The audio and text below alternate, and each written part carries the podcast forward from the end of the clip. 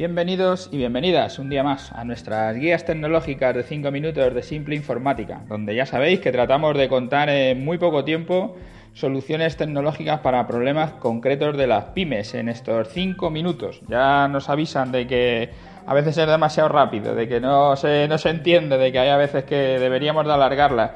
Nos lo estamos planteando. Ya veremos si merece la pena o, o este formato os gusta más. Vamos a ir pidiendo feedback de la audiencia para ver qué es lo que mejor nos viene. Desde luego ya sabéis, eh, para dejarnos comentarios tanto en iTunes como en iVoox, allí os podéis suscribir, podéis hacer valoraciones, que todo eso nos viene muy bien para que todos estos programas vayan creciendo, para que más gente los escuche. Hoy estamos haciendo nuestro programa número 55, que nos pregunta un cliente, ¿cómo me protejo de los hackers?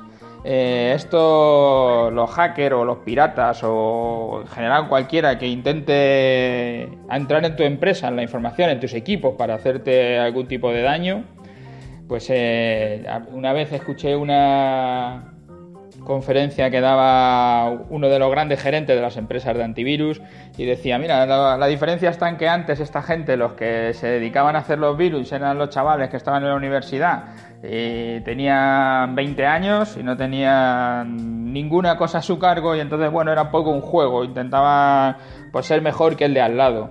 Pero ahora toda esa gente ya tiene 30 o 40 años y ya tienen sus hijos, tienen sus hipotecas y ahora ya no es un juego. Ahora lo que tratan es de sacar dinero.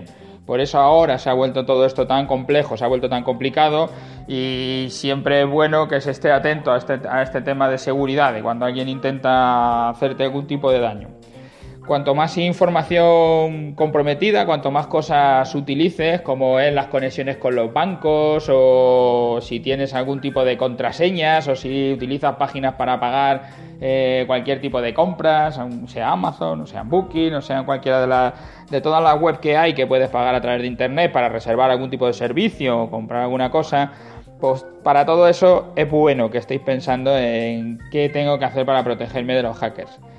Cada día se vuelve esto desde luego más complejo y se van instalando como capas para protegerse. Desde cuando te pones en la conexión a internet te instalan un router. Ese router pues tiene una serie de, puertos para las comunicaciones. Pues se van cerrando. Cuanto más puertos se cierren es más difícil que alguien entre a través del router para intentar llegar hasta tu ordenador. Luego se ponen firewalls que pueden ser de software o pueden ser de hardware. Y lo que se va haciendo es ir poniendo capas, ir cerrando también vas a ponerte el antivirus, también vas a poner en tu equipo contraseñas para que nadie pueda acceder en tus programas. si utilizas cualquier cosa, ya vas a ir utilizando contraseñas para que todo esto vaya siendo una capa más, para que el, el hacker no pueda entrar, el pirata. Luego también vas a hacerte copias de seguridad por si acaso una de las más recientes, de las fórmulas más recientes que se han utilizado, es el envío de un correo electrónico. El correo electrónico es la puerta de entrada a casi todo el malware o el software malicioso.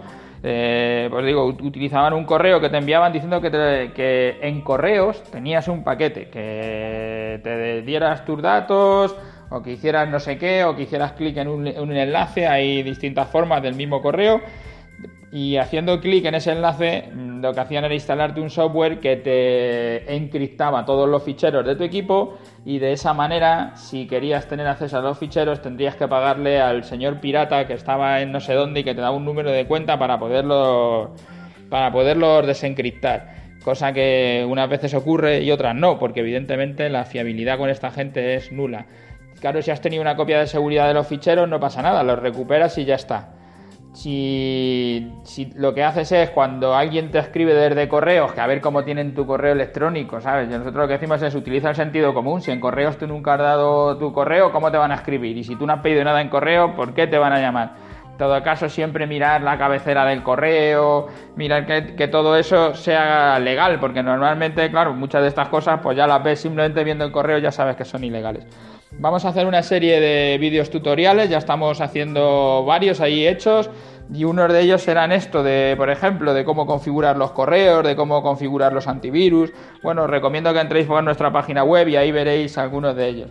Entonces, ¿cómo me protejo de los hackers? Nosotros lo que te recomendamos, si tienes una empresa y lo que quieres es olvidarte de todo este tema, es que contrates un servicio de seguridad perimetral. La seguridad puede ser dentro de tu propia red o la seguridad puede ser fuera de tu red, lo que es en Internet. La mayoría de los problemas vienen a través de Internet. Te recomendamos que utilices esa seguridad perimetral y un buen antivirus. Con el antivirus te proteges internamente en tu red si alguien trae un fichero o algo en una llave USB donde sea. Y con la seguridad perimetral intentamos defendernos de lo que viene por Internet. Eh, os dejo en las notas del programa en el servicio de seguridad perimetral, un poco para que veáis todo lo que hace. En otro podcast seguramente pues contaremos cómo funciona este servicio de seguridad perimetral. Y bueno, nada, hasta aquí esta respuesta a la pregunta, ¿cómo protejo de los hackers? Ya os digo que es una cosa compleja, no es sencilla. Y mirad nuestros videotutoriales, ahí veréis un poco cómo, cómo podéis eh, proteger vosotros mismos si no queréis contratar este servicio, pero desde luego contratar el servicio, la fórmula más fácil. Pues nada más, hasta la mañana, hasta el próximo podcast de la guía de 5 minutos de Simple Informática.